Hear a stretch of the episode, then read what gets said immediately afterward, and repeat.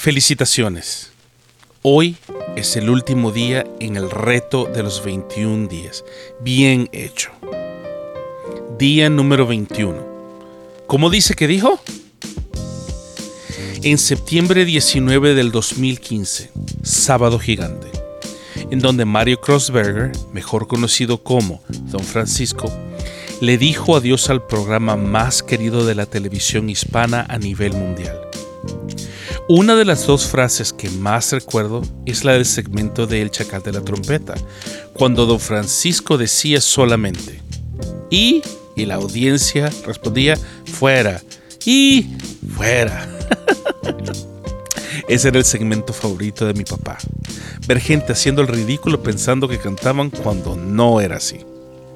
Y la segunda frase era cuando venía de comerciales y don Francisco le preguntaba a la audiencia, ¿Cómo dice que dijo? Y la audiencia energizada y eufórica de pie, muchas veces gritando a todo pulmón, ¡Sábado gigante! Esta pregunta es la que quiero que usted y yo tengamos en mente en este día que hemos terminado el reto de buscar a Dios por 21 días. En los últimos 21 días seguimos por 5 a 10 minutos máximo reflexiones con palabras de ánimo, pero sobre todo palabras sinceras, ya que el único beneficio que yo recibo de esto es la satisfacción de hacer lo que Dios me ha llamado a hacer. Eso es todo. Una persona me contactó hace no mucho tiempo diciéndome o acusándome que yo le estaba robando el dinero a la gente y que dejara de lucrarme de la fe ciega de la gente. A lo cual le pregunté por qué me decía. Me dijo, todos ustedes predicadores son iguales y sus predicaciones le llenan con mándenos dinero. A lo que yo le mandé una foto mía trabajando como obrero de la construcción, que es actualmente lo que estoy haciendo para sostener a mi familia.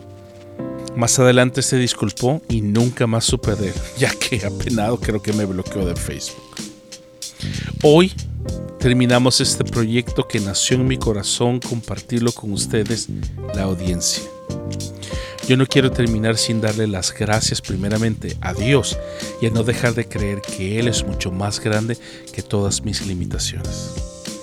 Déjeme contarle un secreto y déjeme contarle algunas de las limitaciones físicas que yo tengo. Tartamudeo y tengo un nivel tal vez muy bajo de dislexia, que básicamente lo que significa es que sustituyo palabras por otras o leo palabras que no están ahí y las sustituyo por las que están realmente en el texto. Por ejemplo, en vez de decir cuerpo, digo puerco. En vez de decir calendario, me sale y digo candelario. Y así le podría contar mil historias que no pararía de reírse por todas mis experiencias y metidas de pata. Lo que le quiero decir es lo siguiente. Tengo muchísimas limitaciones pero mis limitaciones no son más grandes que mis sueños. Mis sueños siempre han sido muchísimo más grandes que yo mismo y nunca he creído que los llegaría a realizar alguna vez. Y aquí estamos usted y yo hablando acerca de ellos. Hemos hablado de un sinnúmero de personajes y de circunstancias y hasta de problemas personales que han tenido la única intención de inspirarlo a usted a seguir creyendo en Dios, a creer que Dios puede utilizar a un gordito salvadoreñito que solamente quiere compartir con otros lo que Dios le ha enseñado en su vida.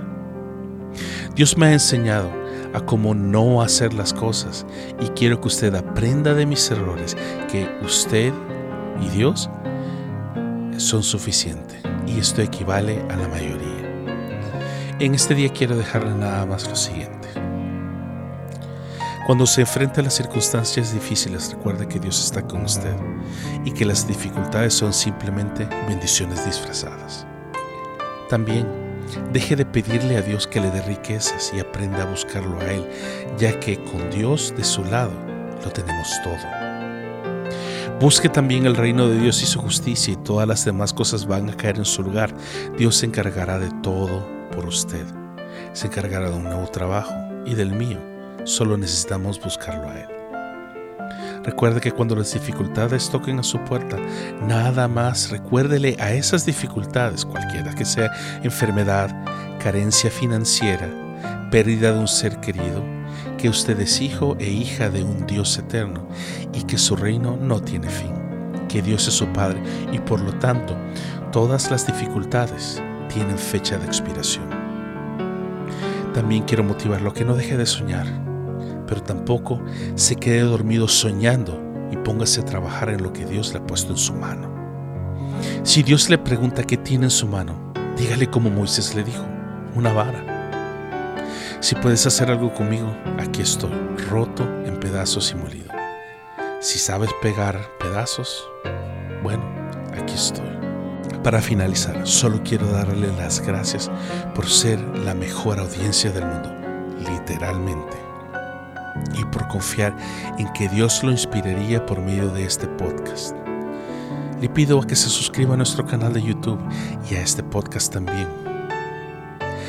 Eso nos va a ayudar a que el mensaje llegue a otros como usted y como yo que necesitamos un pequeño empujón para seguir adelante. Nada más recuerde que es esperanza para el día de hoy.